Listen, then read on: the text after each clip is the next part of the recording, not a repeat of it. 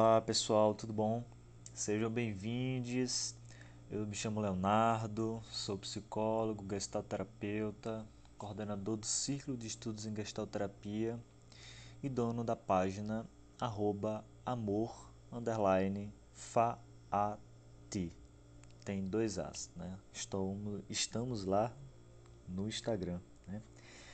Venho aqui com o primeiro episódio de 2021, né? continuando nossos estudos né, sobre clínicas, mais especificamente uma clínica de orientação gestáltica, é, com outras oportunas desdobramentos né, e alianças, né, quando for conveniente, é claro. Mas a essa altura né, do campeonato nós estamos realizando né, o nosso estudo sobre ego, fome e agressão, da qual eu já declarei meu amor por esse livro algumas vezes aqui nesse podcast. E a proposta é sempre trazer um capítulo, ler e discutir. Né? Hoje, pela primeira vez, como se trata de um capítulo com muitos temas e um capítulo grande, eu vou tentar mudar um pouquinho a proposta e vamos ver como é que se sai, né? Eu acredito que nesse novo formato os os podcasts vão ser um pouco menor, né? É, vão ser menores, aliás. Porém, eu acho que ficou menos cansativo, né? É, a, leitura, eu acredito que ela é muito importante porque a gente tem como se é, degustar, tem como a gente saborear, discutir cada palavrinha, né? Sobretudo o Pels, que escreve com muita ironia, com muitas referências, entre outras coisas. Porém, né, eu acredito que nesse formato de uma conversa mesmo, que é mesmo o objetivo do podcast, né, de uma maneira como um todo, não só desse, mas os podcasts de uma maneira geral, tem essa perspectiva de ser uma conversa. Né? Então, vamos ver como vamos nos sair e, obviamente, vocês, né, o público, né, vocês ouvintes, é que vão dar esse feedback e ver como é que melhor fica né, o formato. É importante dizer também né, que talvez você já tenha percebido pelo, pelos outros pelas outras postagens, pelos outros podcasts, que eu não sou nenhum profissional, né? Eu vou aprendendo fazendo, é um know-how, né? Um saber fazer, um aprender fazendo. Bom, vamos lá, né? É...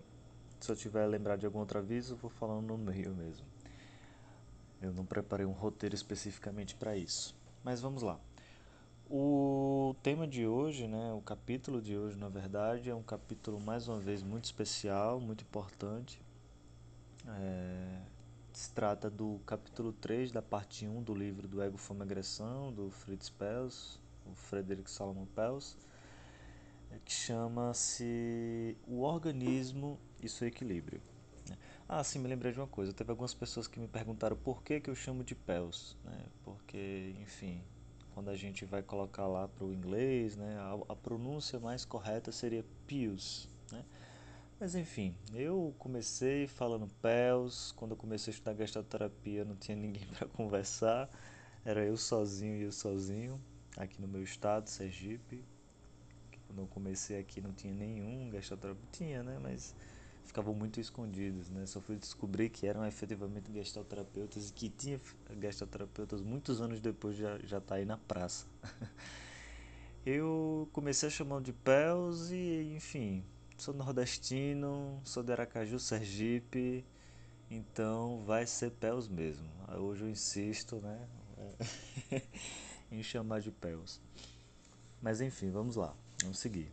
Não vamos tergiversar não é, o organismo e seu equilíbrio. É, como se trata, né, como eu falei já, se trata de um capítulo relativamente grande, né? se não me engano acho que são cerca de 8, 9 páginas, seria muito extenso. Eu acredito assim que colocar em dois podcasts, como eu fiz com resistência sensomotoras, creio não ser tão interessante. Então eu criei aqui uma espécie de roteiro, né? De vou mesclar leitura com apresentação. É, eu já dei um curso, né? Se vocês foram ver nas minhas redes sociais, é, eu, eu, dou cursos sobre gastroterapia, workshops, etc. E um dos cursos que eu já tive a oportunidade de dar foi sobre mesmo a apresentação da primeira parte desse livro, né? sobre o holismo e psicanálise. É claro que eu dou uma pincelada em todo o livro, mas eu dou esse, esse curso dessa primeira parte porque eu acredito que é, ele dá, é, ele fala nessa primeira parte coisas bastante interessantes. Né? Na segunda parte também é muito rica, mas acredito que nessa perspectiva do holística, né? nessa perspectiva mesmo do nessa perspectiva organísmica está é, mais presente na parte 1 do livro. E geralmente quando eu dou nesse curso, né, tipo, a aula especificamente sobre esse esse capítulo é uma aula somente para esse capítulo, porque ele toca em muitos assuntos. Então vai ser um grande desafio a gente pincelar aqui, né, sobre um pouco desses assuntos. O título, como sempre, o Pels, né, ele é muito expressivo no que ele quer trazer, no que ele quer falar, no que ele está apresentando para a gente, né? E ele vai construindo, é, não sei se eu já falei aqui no podcast, no Clínicas, né? Ele vai construindo de uma forma muito bem encadeada, sabe? É, ou seja, o 3 tem uma relação com 2 e com 1 e também é super essencial e tem uma relação com 4, 5, 6 e os seguintes. Né? E é, ele vai numa perspectiva bem rizomática mesmo, abrindo né, essa, essas raízes, criando essas raízes de forma horizontal, de forma que ele cita, né, diz, olha, tem isso aqui, mas que a gente vai comentar mais na frente, tem isso aqui que a gente comentou já nos anteriores, né? Mas o tema mesmo desse capítulo é o organismo e seu equilíbrio, dois conceitos essenciais. Primeiro é o que é que ele chama de organismo e o que é que isso tem a ver com equilíbrio, né? Por que equilíbrio? De onde é que vem isso? Por quê? E etc. Né? Então, vamos começar por organismo. Né? O PELS começa trazendo né, uma ideia de organismo para se separar. Né? Ele começa dizendo isso, olha, geralmente as pessoas aprendem, né, sobretudo os estudantes de medicina, né, é, que, que é a área dele, Pels era médico, é, ele fala assim, olha, há uma questão educacional que confunde os estudantes, né, e ele até coloca assim como sintomático na próprio desenvolvimento teórico, técnico, científico de sua época, né, e também filosófico, né, mas filosófico já parte para outras questões mais complexas. Né? Ele coloca aí no ramo das ciências, que é o que? ele, ele fala mais ou menos assim, né? Por exemplo, olha, as pessoas lidam primeiro com o corpo, com as teorias e lá com a parte anatômica, etc, etc, etc. E quando as pessoas, somente no final do curso, muitos anos depois, é que as pessoas vão lidar efetivamente com a pessoa, com o paciente, com o sujeito, com o ser humano ali em vida, né? a vida pulsante ali se transformando e se atualizando na frente do estudante, na frente do profissional, na frente do terapeuta. Né? E imagine que todas, né, absolutamente todos os modelos educacionais, exceto alguns, claro, a gente vê algumas é, é, é, iniciativas é, muito interessantes nesse sentido, mas grande maioria, majoritariamente os modelos educacionais ainda se, se estruturam dessa forma, sobretudo nas graduações, pós-graduações, mestrados, doutorados, etc. Não é não? Vocês confirmem aí do outro lado, né? se sim ou se não. Eu acredito que a resposta será que sim. E aí o PES ele tenta inverter um pouquinho isso aí, né? Você olha, seria muito mais bem proveitoso se a pessoa lidasse primeiro e diretamente com o paciente, né? Porque a pessoa já estaria lidando com a personalidade humana, com o sistema atual em funcionamento, para só depois fazer as conjecturações, né? E não estudar um corpo morto, em seguida as funções mecânicas, né? Uma vez que isso só vai estar tá dando um conhecimento mecanicista e isolacionista, né? que é essa primeira coisa, é a primeira perspectiva que o Pels ele tenta romper, né? com o viés isolacionista. Né? O que é, que esse viés isolacionista? É a ideia de que o organismo é, ele é separado por partes isoladas. Né? E aí a gente vê, eu acho que todo mundo está do outro lado já deve ter ouvido isso em algum momento na graduação, com o professor de filosofia, né? de perspectivas dentro da, da história do pensamento moderno, né? da história do pensamento, sobretudo ocidental, em que há uma cisão. E aí, filosoficamente, a gente poderia remontar até mesmo aos gregos, passando pela patrística da igreja, passando e aí ali situado na Idade Média, né? Com o advento da modernidade e até os nossos dias atuais, perspectivas onde há uma cisão entre corpo-mente, corpo-mente-espírito, corpo-mente, alma e espírito, né? que algumas denominações separam, inclusive alma de espírito, né? como se alma fosse pensamento, né? a, a, a, a res cogitans, né? aquele que pensa, aquilo que pensa, essa estrutura que pensa, enquanto que o espírito estaria ligado mais a questões divinas, de alma, de espiritualidade, de essência, né? Enfim, isso seria perspectivas que, que na história da filosofia a gente conhece, né? E o Pelvis acentuou aqui, como visões isolacionistas. E aí ele coloca aqui, por exemplo, de como é que médicos se formam, né? E aí ele fala, coloca aqui porque, porque nessa época a psicoterapia só era realizada única e exclusivamente por médicos psiquiatras, médicos psiquiatras. Então é por isso que ele se refere exclusivamente aos estudantes de medicina, né?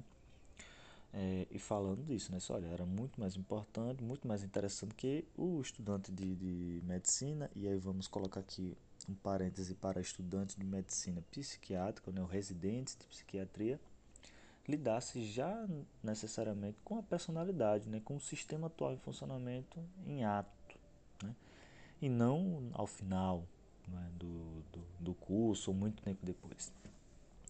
E, gente, já tô, eu acho que não vai dar, vai ficar grande esse, esse podcast. eu tentei não ler, mas eu tô vendo que vai ficar grande. Vou tentar resumir, né? É, porque isso é muito interessante, né? Você já percebe a minha paixão aí pelo livro, né? Mas vamos lá. É, então, isso seria um viés isolacionista, né? Então, há um estudo do corpo, há um estudo da mente, há um estudo da alma, há um estudo do espírito. Né? E aí até há várias ciências né, que se separam né, em determinado momento para estudar suas partes isoladas, né, como se elas não se comunicassem entre si. A gente observa, felizmente, já hoje, né, uma baita de uma comunicação, né, mas é, é muito difícil é, a gente perceber, sobretudo na área das ciências psicológicas, né, e até mesmo, enfim, nas neurociências, isso já está tipo, quebrado, por assim dizer, né, enfim, é difícil, mas há muitos discursos em nossa sociedade e aí a gente pode agora inverter que é um paradoxo, né, sobretudo nas ciências psicológicas que acentuam em sua prática ou no seu fazer um viés isolacionista. Então tá lá, né, a, a, a teoria ensaia uma conversa, reconhece, mas às vezes no, na prática de, de, de, de muitos é, acaba tensionando ou compreendendo esse lugar. Né? Então é, é, muito interessante que às vezes no discurso a gente observe a forma, na verdade é que a gente observe seu conteúdo, mas também a sua forma. Né? Enfim. E isso é a primeira coisa que o organismo se que, que Pels rompe né, com o viés isolacionista. O segundo viés, que é um pouco mais polêmico, né, sobretudo para a época que o Pels vivia e que ele escreve esse livro, é o viés paralelista. Que, olha, gente, isso é o mais majoritário vigente que a gente pode observar nas ciências, é, que é uma tentativa de vencer o isolacionismo como tentando fazer é, ensaios de junções. Né? A gastroterapia faz isso? Faz, mas tem um grande porém, e que é o que a gente vai desembocar lá. Né? Por quê? o grande perigo de um viés paralelista é porque eles compreendem, e aí sei, o, o Pels ele vai até fazer uma crítica, o Pels Refline Goodman vai fazer uma, uma, crítica muito forte a isso, já no todo o livro, né? mas mais especialmente lá no finalzinho do livro, se não me engano, acho que lá pelo capítulo 10, capítulo 11, capítulo 12, é, onde ele vai estar fazendo crítica né, às teorias é, psicanalíticas, e, e, eles acentuam inclusive esse aspecto, né? porque há, o quê? há uma compreensão de uma mente de um corpo, só que eles tentam juntar. O Pels coloca aqui no Ego Forma Agressão o exemplo de quê? Do idealismo e do é, materialismo. Né? Então ele fala, só paralelistas tentam combinar duas Weltanschauungen. Ai, gente, eu não sei pronunciar alemão, mas eu sei o significado. Weltanschauung é, é cosmovisão. Né? Então, tentam combinar duas cosmovisões opostas, a materialista e a idealista. Como se fosse possível, ou seja, eles fazem a junção, eles compreendem essa junção, só que eles ainda compreendem como se isso fossem separados, sabe? Há um paradoxo, né? Ele fala, essa principal falha está na página 68 a principal falha desta teoria é que ela não revela nada sobre a conexão entre dois estratos. Será que o corpo, será que o corpo, uma espécie de espelho, imita a alma e vice-versa? E portanto ambos executam a mesma função simultaneamente? Então veja, né? Eles tentam, né? eles fazem ali o paralelo, é, porém o que é que acontece, né? Eles colocam como se fosse um espelho do outro, como eles não falam nada sobre essa junção especificamente, né? Qual é a aliança? O que é que costura essas duas características? O que é que situa esses dois é, é, é, estratos na compreensão dessas perspectivas isoladas? E aí, tentando dar um salto por esses dois vieses, antes de ver algum barulho, é minha gata viu? é impossível parar ela. Mas é, eles, ele dá um salto nesse viés isolacionista e paralelista com uma noção de que? De organismo. Então não se fala mais em corpo e alma, corpo, alma e espírito, ou qualquer outra denominação de, é, isolacionista ou paralelista, mas há tão somente o que? Organismo. E no organismo se compreende todas essas perspectivas que ele fala assim, olha, corpo e alma são só um dos muitos aspectos do corpo, né? Na verdade, do, da personalidade do sujeito, sabe? São só é, duas características deste organismo, né? O organismo seria uma perspectiva de colocar dentro é, é, de um holos, ou seja, uma perspectiva holística de compreender todos esses aspectos, né? corpo, mente, alma, espírito, enfim, é... e as diferenças todas. O que é que a gente pode relacionar, né? Tipo, você lembra quando eu falei no início, né, que a gente faz algumas relações quando, quando, quando julgo ser necessário? Então, acho que aqui a gente pode pensar, né? O Peus, o Pels, ele, ele tece algumas críticas ao Spinoza ao longo do Ego Forma Agressão. Porém, o Spinoza, ele é um racionalista neocartesiano, né? se a gente for colocar dentro da história da filosofia. Porém, existem alguns autores que fazem usos muito especiais de Spinoza, né? mais especificamente os autores pós-estruturalistas da filosofia da diferença, sobretudo especialmente o Guy Deleuze, né, que é um, um, filósofo francês que ele tem uma maneira muito interessante de trabalhar com os filósofos. A gente bem provavelmente daqui a um tempo a gente vai, vai começar a aparecer uns podcasts sobre o Guy Deleuze também aqui no podcast Clínicas.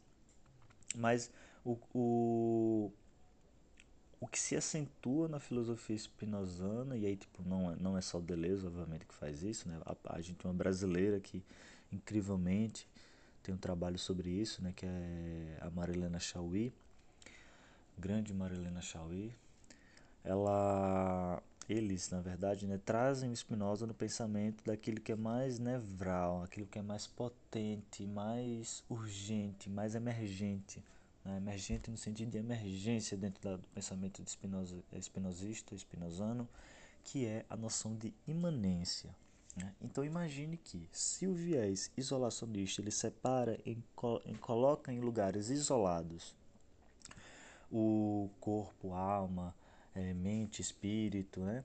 como se fosse essências, né? e que elas se comunicam de uma forma misteriosa, imagine que há uma certa e aí a gente observa que na nossa moralidade né, a gente observa que há uma hierarquização dessas estruturas né é, a gente sabe que o corpo há muitos estudos sobre isso eles é, por conta da moralidade da negação mesmo do próprio corpo das suas paixões das emoções dos afetos do sexo né, tão presentes ainda hoje em dia ele coloca sendo como um, um, um algo é, pejorativo frente à alma frente ao espírito frente à razão então, é, Santo Agostinho, por exemplo, ele fala Santo Agostinho, Santo Agostinho, é isso, da cidade de Deus. Ele fala que a gente precisa negar cada vez mais o nosso, nosso corpo, as nossas paixões, para que a gente possa cada vez mais se aproximar da alma e do espírito. Né? É uma interpretação que ele realiza dos ensinamentos bíblicos e coloca isso né, dentro da história da filosofia, do pensamento moderno, né? que isso ele, ele não, não é ele a primeira pessoa a ter essa concepção, né? por exemplo, os gregos também têm uma concepção muito parecida, uma vez que a própria noção de patologia, o radical dessa palavra vem do, do, do latim patos, né? Que na Grécia Antiga significava patos, paixão, né? as paixões, paixões do que? Do corpo. Né? E é daí que surge a ideia das patologias, né? como se fosse aquilo que o corpo se deixa levar por essas paixões, né? E aí diz respeito também às concepções de medicina lá da Grécia Antiga. Enfim, Grécia, não tenho certeza agora se é Grécia Antiga ou a Grécia Helênica. Enfim, peço desculpas aí por essa informação, posso corrigir em outro momento, oportuno. É... Imagine que há uma estrutura, né? E dentro dessa estrutura há uma hierarquização dessas estruturas, né? Então, como se o corpo estivesse abaixo e a alma acima. O, a imanência espinosista, e eu acredito, e eu estou fazendo essa relação aqui porque tem muita, muita semelhança com isso que o Peusca chega a, a concluir dizendo a respeito do organismo, é justamente essa noção de que, de que o organismo ele está num plano de imanência, onde já não há mais uma hierarquização entre corpo, alma, espírito, razão, etc., mas há uma horizontalidade, ou seja, não há mais uma hierarquização vertical, mas há uma horizontalidade nesses conceitos, nesses aspectos muitos e não únicos e não essenciais, ou seja, que não constituem essência, não são isolados do que? do organismo. Então, o organismo ele é entendido a partir de uma perspectiva é, da imanência. E isso é extremamente revolucionário, né? E o, o Pels, né, não é a primeira pessoa a falar isso, mas né, o próprio Reich né, já trazia de certa forma essa concepção né? Apesar do Racha ele não trazer essa perspectiva assim da imanência, mas a gente observa que há sim algo ali da imanência, de um pensamento na imanência, de uma corporalidade na imanência, né? É, e que o Pels bem provavelmente bebe dessa fonte, né? não só também do Racha, mas também de outras, outras pessoas, outras pessoas que estavam pensando nisso também. O próprio Freelander, né? leitor de Nietzsche, enfim. Há essa concepção de que de um pensamento, de um, na verdade, de um organismo na imanência. Né? E aí ele traz alguns exemplos aqui de, por exemplo, é, se o viés paralelista ele falha em não conseguir é, realizar né, a junção necessária, né, tipo as alianças necessárias de explicar de que forma que essa corpo e alma se imbricam, se entrelaçam, se costuram, né, o PELS, a partir de uma perspectiva organísmica, ou seja, uma per perspectiva do organismo, numa perspectiva horizontalizada da imanência, ele tenta trazer alguns questionamentos, né? Por exemplo, né? Tipo, a ansiedade ou qualquer outra situação como tristeza, melancolia, onde é que isso começa? Há um lugar onde isso começa, né? Tipo, em que lugar é que a ansiedade começa primeiro na, na alma, na mente, na razão, no espírito ou no corpo, né? O que, é que acontece, né? Como é que isso aí acontece? E ele coloca aqui no finalzinho da página 68, diz, olha, ambos os sintomas, ele diz respeito a, a no caso da, da, melancolia aqui, que ele fala que na melancolia é, dois sintomas aparecem, né? um espessamento dos sucos bilares né? e também uma tristeza profunda, ou seja, num único sintoma, vamos chamar assim, né, de melancolia, há tanto aspectos metafísicos como tristeza profunda, né? Tipo, o que é uma tristeza, né? Algo extremamente subjetivo, mas também algo de um de objetivo, né? Um espessamento dos sucos biliares. A mesma coisa a gente pode falar também na ansiedade, né? A ansiedade é, tem uma questão que a gente discute, né? Por exemplo, de um de um medo, de uma fobia, de uma sensação é, orientada por esse lá então, né, orientada por, por um futuro é, disruptivo que, que avança sobre mim e ocasiona diversas situações, sensações, etc., mas não é por relações única e exclusivamente de causa e efeito, né? mas acontecem é, é, de forma semelhante, paralela e conjuntamente. Né? Também alterações relacionadas a é, as nossas artérias coronárias, né, a um endurecimento, então ocasiona de um aumento do, dos batimentos cardíacos. É, em seguida também a gente percebe alteração dos níveis de respiração e aí tem toda um, um, uma transformação hormonal no nosso corpo, né, que também vai conduzindo a outros aspectos relacionados à emoção, senso-percepção, enfim. Né? Onde é que isso começa? Né? Ele fala assim, olha, ambos os sintomas do corpo e da alma, vamos chamar assim, né? Que é, é, é a gente já está vendo que isso não é, não é muito coerente. Ambos os sintomas, contudo, não estão ligados como causa e efeito. São duas manifestações de uma mesma e única ocorrência. É o que diz o Peus. Né? Então, é, a gente acho que com isso já começa a, a, completar a primeira parte né, desse capítulo. Né? O organismo e seu equilíbrio. Então, as duas perguntas é o que é esse organismo, o que é esse equilíbrio, o que, é que eles têm a ver um com o outro.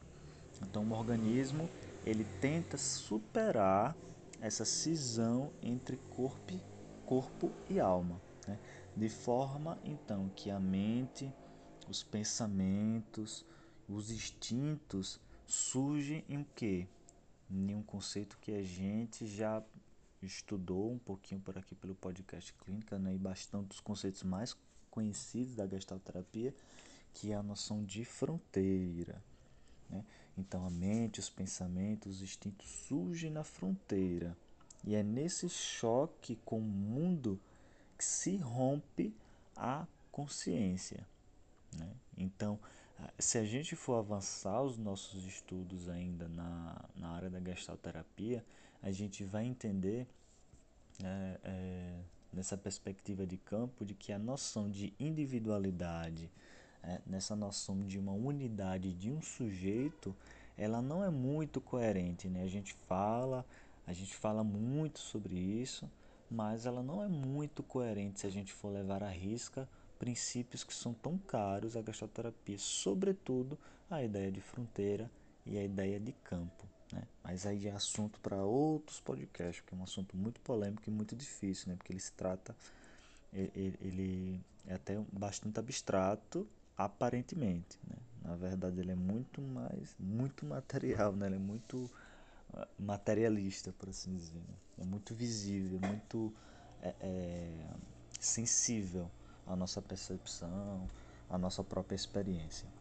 Mas seguimos, né? Então, é na fronteira, nesse choque com o mundo, que esse organismo, né, nessa interação, Entenda que, na mesma perspectiva de que corpo e alma eles não são isolados, também o organismo e ambiente não são isolados. Né? Há uma fronteira que organiza os contatos, mas essa fronteira ela é plástica e ela é cheia de furinhos. É necessariamente a, a fronteira não é nossa pele, mas a pele é uma boa metáfora para se compreender a é, a fronteira, né? Porque a pele ela separa, né, o dentro e o fora, que a gente sabe também que isso é, é de uma forma somente e tão somente didática, mas ela ela, ela, ela separa esse dentro e fora, né? mas ao mesmo tempo que, entre aspas, separa, ela comunica esse dentro e fora. Né? Então, é a pele que vai estar tá ajudando nessa autorregulação da temperatura, é, é, por exemplo, no caso do suor, né? por exemplo. Mas, enfim, sigamos. Né? Então, são os afetos, né? que os afetos é algo que é muito é, explanado pelo, pelo Spinoza. Né? São os afetos que ocasionam os pensamentos, né? mas não só os pensamentos, as sensações e a própria experiência. Então imagine que a experiência, né, lá o, no, no Gestalterapia do PHG, Pels Refline Goodman, é, eles falam que o self ele atua, ele se realiza na fronteira. Né? Uma vez que o self ele está fazendo o quê? Organizando os contatos. Ele está a serviço, por assim dizer, da, das awareness, né? que nós não temos só uma, né? são muitas awareness. Ele até comenta sobre isso. Né? A awareness sensomotoras, awareness é, é, motoras, enfim. É, é, é, são, é nesse lugar da fronteira, e aí tem uma noção também de temporalidade que acontece a experiência. Né? Então, experiência corporal, uma experiência física, uma experiência de pensamento, de razão, né? que são coisas que, que são aparentemente distintas, mas numa perspectiva de orientação gestáltica, na gestalterapia, a gente a compreende como sendo não por causa e efeito, mas que atuam uma interrelação de campo, né? acontecendo na imanência, não são coisas separadas, são agenciamentos, né? uma está correlacionada com a outra. É... E ele, ele traz por, essa noção que, inclusive, né, por exemplo, afetos ocasionam pensamentos. Então, como é que a gente pode compreender isso? Que essa é uma ideia que às vezes é um pouco complicada de se entender. Né? Um exemplo, né? É, você corre, você está correndo, tem até um exemplo, mas necessariamente especificamente sobre isso mais à frente. Mas você está correndo e é um dia muito ensolarado, é, então um organismo que está se relacionando com esse ambiente então a fronteira de contato está atuando aí, né? É, o ego, né, que, como função que ele está nessa posição deliberativa de estar tá fazendo funcionar todo esse sistema, é, o self como um todo também, né, nessa função ego, é, ele está então é, num dia ensolarado, correndo, e a partir desse, desse dia ensolarado você começa a perder a partir da atividade física uma quantidade de água. Né? Então, seu corpo tem a awareness motora dessa situação que acontece de forma como que inconsciente, né? Como que inconsciente por quê? Porque ela não vai você não vai ter necessariamente uma consciência disso. Eu não estou falando do inconsciente freudiano, mas do inconsciente de que você não vai ter uma consciência explícita de que esses processos estão acontecendo. Né? Você pode ter se você tomar isso como figura, mas, por exemplo, a, um nível celular você não tem como ter awareness, mas o organismo, né, ele veja que não há uma hierarquia, né, tipo, a razão não está subordinando o corpo, né, nenhum corpo subordina a razão, mas atuam é, de forma é, é, equitativa, por assim dizer, eles é, é, não é possível ter, por exemplo, awareness sensomotora de, de processos celulares acontecendo. Mas eles acontecem, né? Então, é, vai, vai aparecer como figura e resposta ao organismo do seu corpo o quê? A vontade, o desejo, a necessidade de tomar água. Né? E que aí já entra, entra na segunda questão, né? E o equilíbrio, né? Eu vou colocar muito resumidamente aqui o equilíbrio, porque ele já está implícito e vai aparecer em muitos outros capítulos, né? É, é, o livro todo fala sobre isso mais especificamente, apesar daqui aqui ser uma das primeiras vezes onde ele coloca essa questão. É, o, o, o equilíbrio é o princípio pelo qual o organismo está orientado, ou seja, o organismo está orientado para o equilíbrio, ele busca o equilíbrio, que é a autorregulação organísmica. Né? Na neurose, né? e, na, e quando, é, por exemplo, é, há uma vulnerabilidade na, no self, seja na função ato, seja na função ego, seja na função id, seja na função personalidade, o que é barrado, o que é prejudicado é justamente essa função de quê? Do corpo, na verdade do organismo, se autorregular. É justamente isso que é prejudicado, né? Essa possibilidade desse corpo buscar é, atingir as suas necessidades. Né? E aí tem uma série de outros conceitos que se correlacionam com esse fenômeno, né? mais especificamente os conceitos de necessidades, é, o conceito de autorregulação organísmica, o conceito de figura fundo, etc. Que a gente não vai poder se aprofundar nesses conceitos nesse podcast especificamente, mas já comentei sobre isso em outros podcasts e com certeza virá outros sobre esses temas. Né? Então, é, esse equilíbrio é o que? O corpo, o organismo, é, vocês percebem o vício, né, gente? Às vezes de chamar de corpo, né? Mas sempre quando eu me referir a corpo, eles estão me referindo ao organismo, né? Uma vez que eu entendo o corpo como um corpo pensante também, não um corpo como separado de uma alma, de uma razão. É... Então, o organismo ele busca pela homeostase, né? O organismo ele busca pelo seu equilíbrio. Porém, o, essa, esse lugar por assim dizer, da homeostase, esse lugar é, que o Pels coloca nesse, nesse capítulo, né, é, ele não é um lugar estático, né? muito pelo contrário. O Pels coloca, ele diz uma metáfora muito interessante assim que, que eu, eu gosto demais que ele fala que isso, olha, o organismo é uma estrutura homeostática provisória. Então, o organismo ele busca sempre essa homeostase, só que acontece o quê? Que essa, esse lugar, da, que não é um lugar, estou né? falando didaticamente, esse lugar da homeostase ele é provisório, ele, é, ele é uma estrutura provisória. Então, o corpo ele nunca vai necessariamente, e aí a gente percebe o que? Tempo, o fenômeno do tempo, né? o fenômeno da temporalidade atuando sobre esse organismo, ou seja, ele não é metafísico, ele não é é, essência, né? mas ele é, é, é, esse organismo ele está necessariamente interagindo com esse meio ambiente, sofrendo os efeitos da temporalidade. É, ele é uma estrutura homeostática provisória. Então, ele alcança a homeostase e em seguida essa homeostase é quebrada, de forma que é, é, um, o Pels até coloca isso, eu não sei necessariamente agora onde, mas ele fala isso, né? Há uma tensão que, a, é que ela provoca a ação. Né? Há uma tensão que ela é necessária. Né? Há uma tensão que é a mesma da própria vida, que ela nos impulsiona para a própria vida. Né? Essa tensão não, ela não é ruim. Essa tensão ela não é pejorativa e a gente tem que ah, buscar atingir o nirvana para que a gente possa fugir disso. Não. A atenção de como que nós vamos buscar a nossa autorregulação e em seguida fazer com que essa autorregulação ela não cesse, né? Porque o cessar a autorregulação é o comportamento neurótico. Né?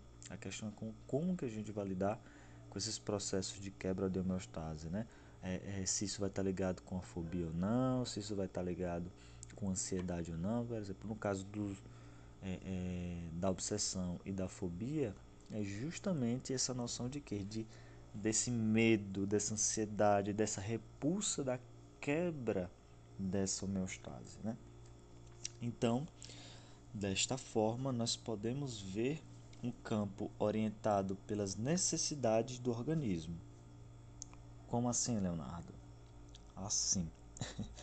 se esse corpo, se esse organismo ele está orientado pela homeostase, se ele está buscando sempre a sua autorregulação, o que se aparece como figura desse campo é necessidade desse organismo. Necessidade de quê?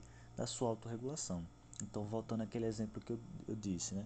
Você está de boa, está felizão pra caramba e você bota um tênis, bota um shortinho e vai lá dar uma corrida massa. Seu corpo perde água.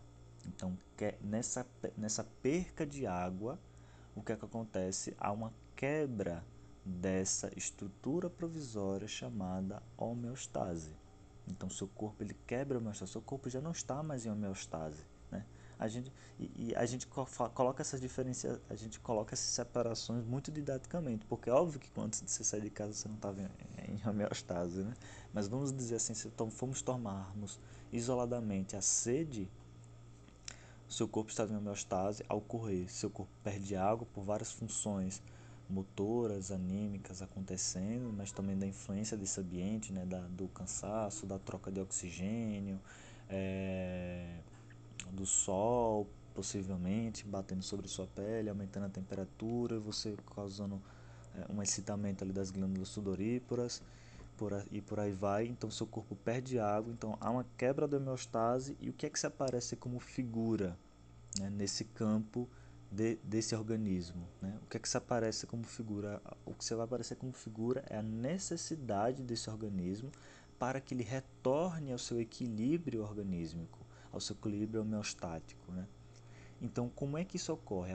Ocorre que num processo de figura fundo, um copo de água que estava lá no fundo de vividos, no seu background, né? tipo que, que é algo que já é um hábito é, do nosso entendimento mesmo organísmico, que é algo saudável que vai sanar essa, essa deficiência desse corpo nesse momento de água. Então, um copo de água, a vontade, a sede, é, e aí veja que não são causa e efeito, né? são tipo ocorrências é, acontecendo simultaneamente. Então, o sentimento de sede, a sensação de sede, o desejo, a imagem de um copo de água, é, a garganta seca, a sensação mesmo de sede, ela começa a ocorrer no organismo de forma que efetivamente seu corpo estará com sede. Você vai dizer, ah, estou com sede. Então, é, o que esse campo é organizado então a partir das suas necessidades. E a gente pode colocar isso em qualquer outra situação. Né? Por exemplo, quando o cliente chega no nosso consultório falando das suas questões, são as necessidades que estão erigidas naquele campo. Né? Então, como é, como é que isso ocorre? Né? Qual é a, a autorregulação necessária que este organismo está buscando e está sendo interrompido em, algum, em alguma parte desse processo? Né? Então, o ego, como função, atuará nesta deliberação e atualização. Então, é o ego atuando nesse processo, porque esse processo de entendimento das necessidades se dá justamente a partir desse, dessa simultaneidade de manifestações desse organismo, de corpo, mente, alma, espírito, etc. É, o ego que vai estar nessa função deliberativa, né? Então, é o ego, a função ego, né? ou o ego como função, que é o termo que ele utiliza aqui no ego forma agressão, é, atua deliberando a atualização constante desses virtuais de corpo. Isso aqui foi algo que eu escrevi, né? É, é, ele não cita esse termo virtuais, né? Mas tipo, é, a, a, atualização constante destes virtuais de corpo. Por quê? Porque são, uma vez que não há esse equilíbrio único estático, o que é que acontece? Há muitos corpos em virtuais, né? E há, há o corpo da sede, de forma que esse ego ele estará então se atualizando, esse organismo da sede ele estará se atualizando nessa função da liberativa de sentir-se sede. Né?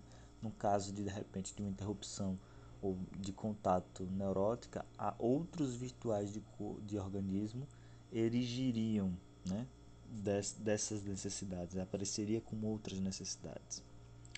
E aí, uma coisa muito interessante que ele coloca também, né, por exemplo, olha, agora vamos tomar cuidado. Nós não podemos compreender tão somente e achar que todas as necessidades elas são é, elas são de base biológica, base fisiológica. Nós não podemos entender como se todas as necessidades elas fossem, tá me faltando a palavra, elas fossem legítimas. Essa é palavra que eu estava buscando, fossem legítimas. Por quê? Algumas necessidades, por exemplo, como a sede, a sede você vai querer tomar água. É uma necessidade legítima. Né? Se você tomar Coca-Cola, você tomar, sei lá, um, um, um, copo de álcool, né, álcool 70, não vai matar sua sede. Né? Então não, não é uma ela não vai, é, não é uma necessidade legítima. Né? E há também as necessidades não legítimas que na grande maioria das vezes elas são interceptadas ou até mesmo enxotadas é, ou até mesmo hum, colocadas assim, no nosso colo, que são as necessidades de natureza não biológica, né? Tipo, por exemplo, a civilização, a cultura, a moralidade, os valores, eles se apresentam, eles criam necessariamente, às vezes, necessidades que não são organísmicas, né? que ela aparece como uma necessidade organisma, né? organísmica, mas ela não tem um fundamento específico. Né? E aí, para a gente pode pensar o café. Né? O café é óbvio que o café tem ali várias. É, é, a dependência né, química que acontece no nosso corpo, etc mas não é uma necessidade necessariamente é, é, natural, né? Eu não gosto muito desse termo, não queria utilizar esse termo, mas espero que vocês estejam entendendo, né? É, dinheiro, tem gente que surta, né?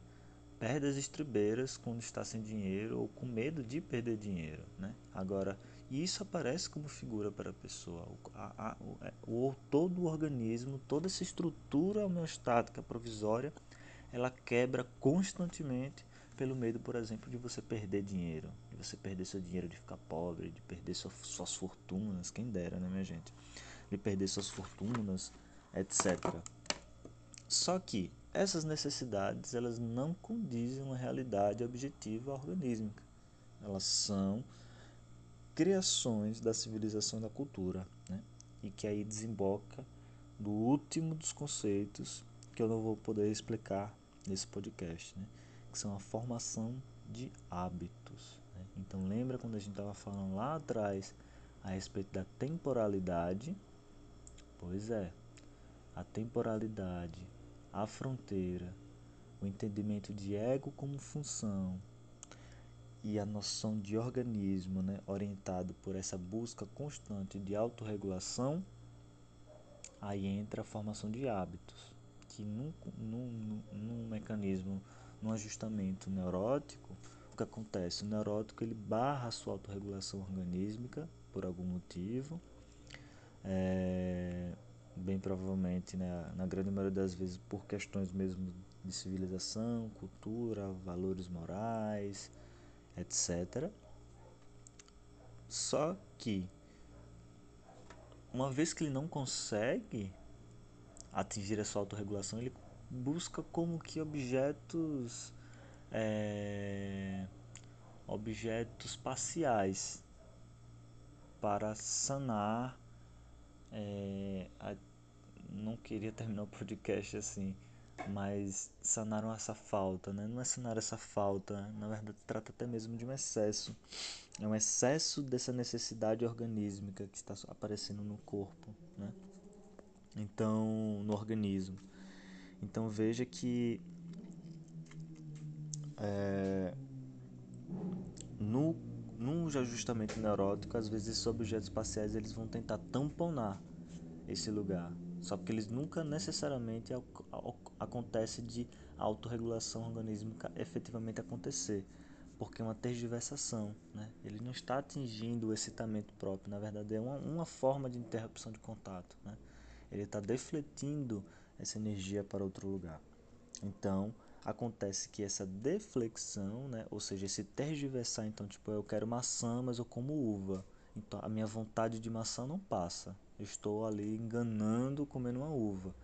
Então, de forma que comer uma uva às vezes pode se tornar um hábito. Né? E imagine quantos hábitos neuróticos de interrupções é, nós temos. Né?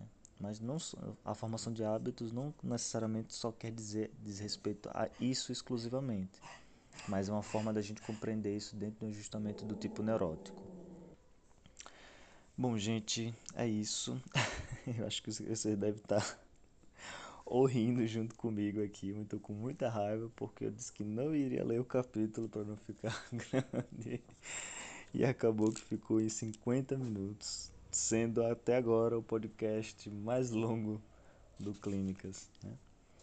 Mas é isso, esse capítulo realmente é muito grande. Ele apresenta muitos conceitos, conceitos importantíssimos, não só para a leitura e compreensão do livro, mas como a gestalterapia como um todo. Né? É óbvio que alguns conceitos vão estar tá sofrendo uma alteração aqui e ali, mas o cerne é esse. Né? O cerne é esse. E daí eu acho que cada um pode, com esse conhecimento, caminhar sozinho também. Mas então, pessoal, é isso. Espero que tenham gostado desse podcast. Se for possível, deixe um feedback no meu Instagram, em algum outro tipo de rede social. No Instagram, que é a rede social que eu sou mais ativo.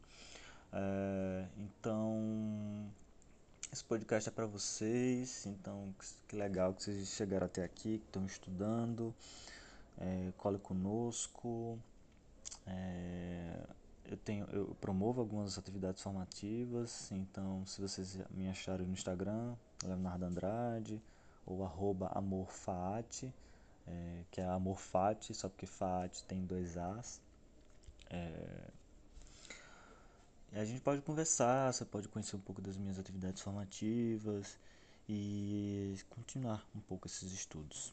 A proposta é de que aqui no podcast Clínicas tenha pelo menos uma postagem um podcast por mês. Então é isso. Grande abraço, pessoal, e até mais.